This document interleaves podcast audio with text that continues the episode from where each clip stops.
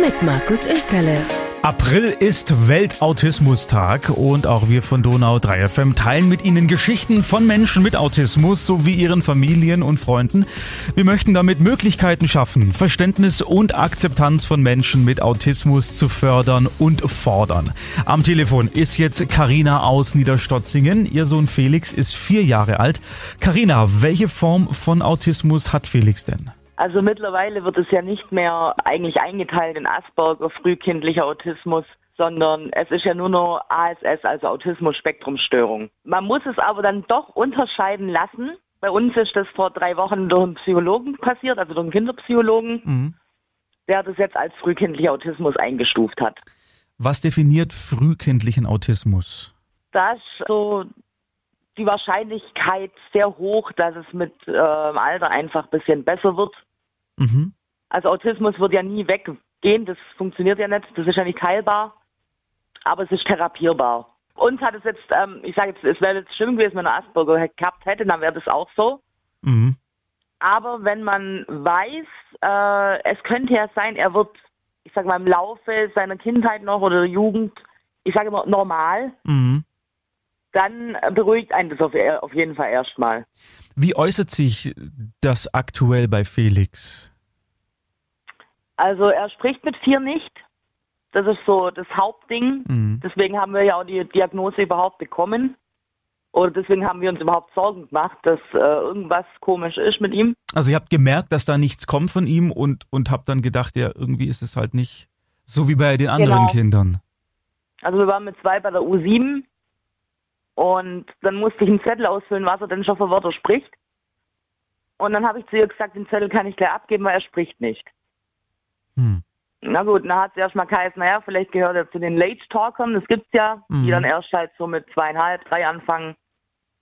Ähm, und dann hieß es, wenn er in einem halben Jahr immer noch nicht spricht, dann machen wir uns mal Gedanken und dann werden wir uns mal drum kümmern. Ähm, dann hat mir das aber keine Ruhe gelassen, weil als, als Eltern will man ja wissen, was ist los mit Absolut. meinem Kind. Und ja.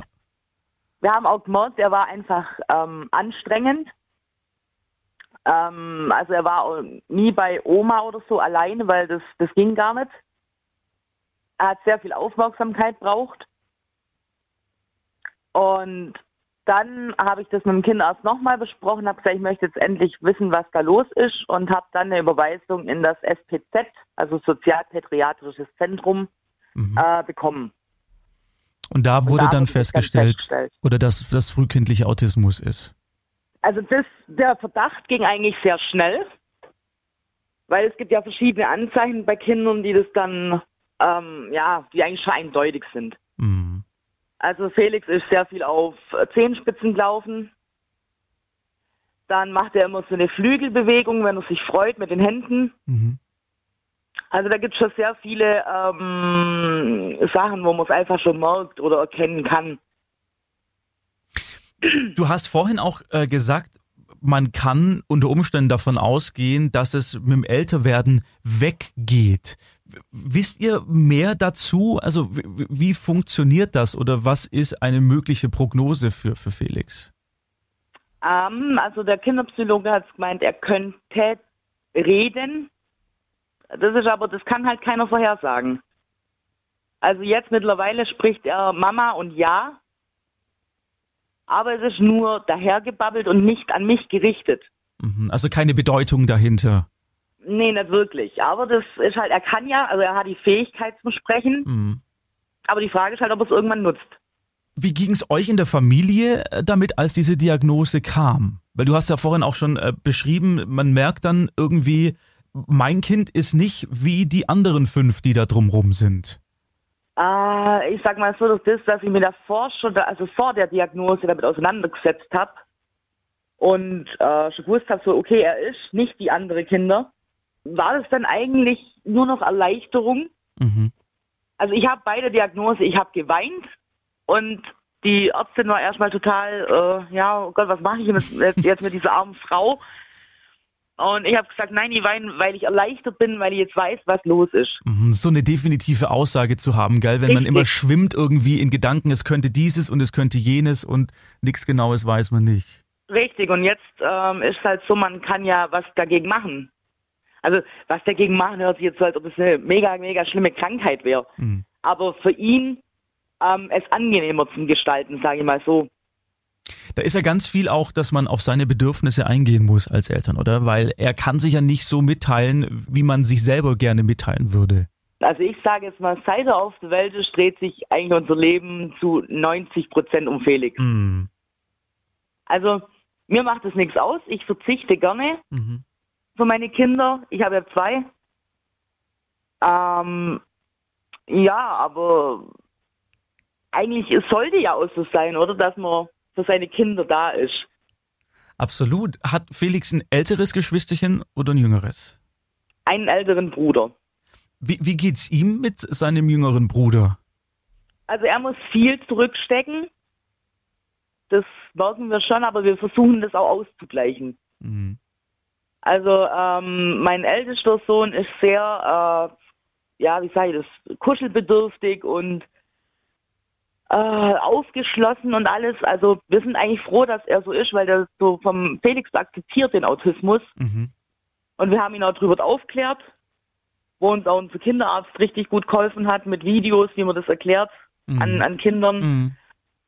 Und äh, ja, der sagt trotzdem, ich liebe meinen Bruder über alles und ja. Cool. Ja, das ist natürlich auch total wichtig. Ich meine, das wäre nochmal ein weiterer Stressfaktor, wenn es da jetzt auch Probleme geben würde zwischen den beiden Geschwistern. Richtig. Und wir haben jetzt Glück, ähm, meine Mama und meine Schwester wohnen in der Nähe. Und äh, mein Großer ist dann halt oft bei Oma und meiner Schwester. Und da hat er dann ganz für sich alleine diese Aufmerksamkeit. Okay. Und ich Nochmal, finde es auch wichtig.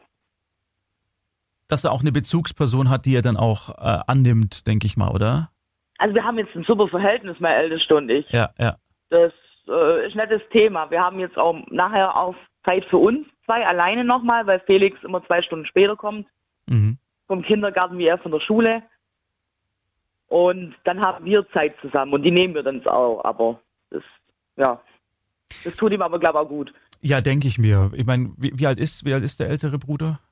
Der wird neun. Ja, da, da passiert sowieso gerade so viel. Da ist es, glaube ich, ganz schön, wenn man da mal Zeit mit der Mama hat, natürlich auch. Ja.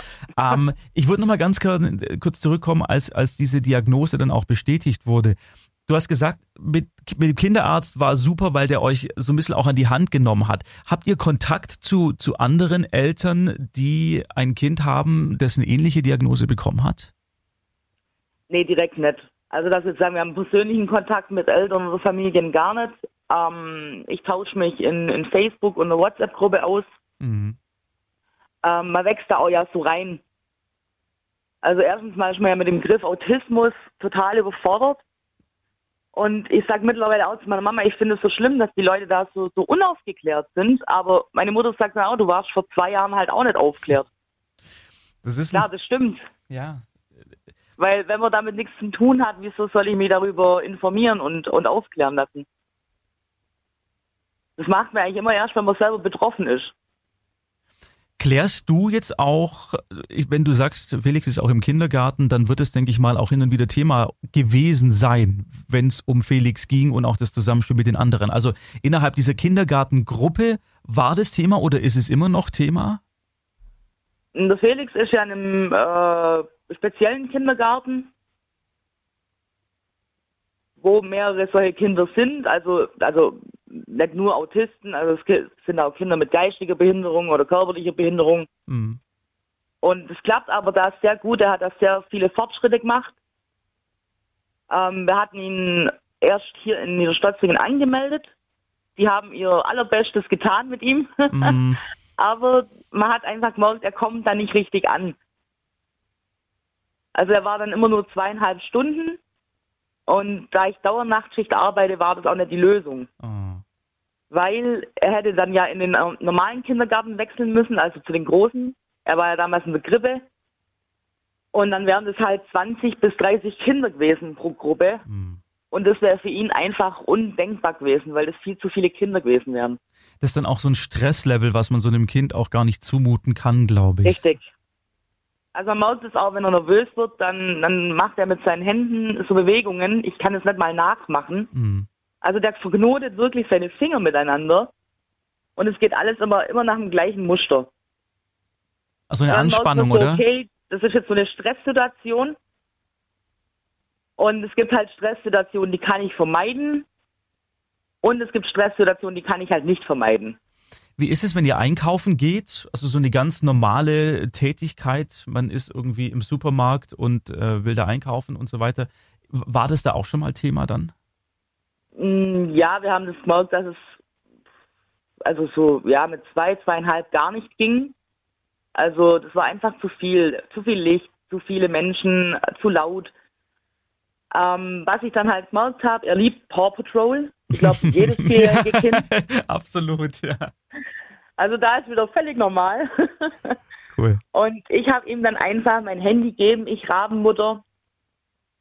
Und dann konnten wir aber in Ruhe auch einkaufen gehen, weil er sich dann einfach auf seine Serie konzentriert hat. Er hat alles andere um sich herum ausblendet. Aber da musste ich mir dann schon oft genug böse Sachen anhören. Aber das stelle ich mir dann für dich auch krass vor, dass du in so eine Rechtfertigungssituation reingedrückt wirst von Leuten, Richtig. die dich nicht kennen, die gar nicht wissen, was los ist, was Thema ist und sich dem dann ausgesetzt zu fühlen und eigentlich auch nichts wirklich machen zu können, stelle ich mir auch sehr krass vor für dich. Gute ist, ich habe eine sehr große Klappe. Erklärst du dich den Leuten dann? Ähm, ich erkläre mich nicht, aber also ich sage halt dann immer, das ist ja meine Erziehung und das geht die dann einen Feuchten an, was ich Mhm. mit meinem Kind jetzt mache oder was ich meinem Kind gebe. Und wenn ich jetzt meinem Kind im Laden eine Milchschnitte gebe, dass er sich besser fühlt oder dass äh, ja, dass er glücklich ist, dann mache ich das. Aber hast du es mal versucht, Menschen einfach zu erklären, schauen Sie her, Sie gucken mich gerade an, als wäre ich die schlechteste Mutter überhaupt, aber mein Kind hat frühkindlichen Autismus, das bedeutet das und das, oder ist es soweit gar nie gekommen?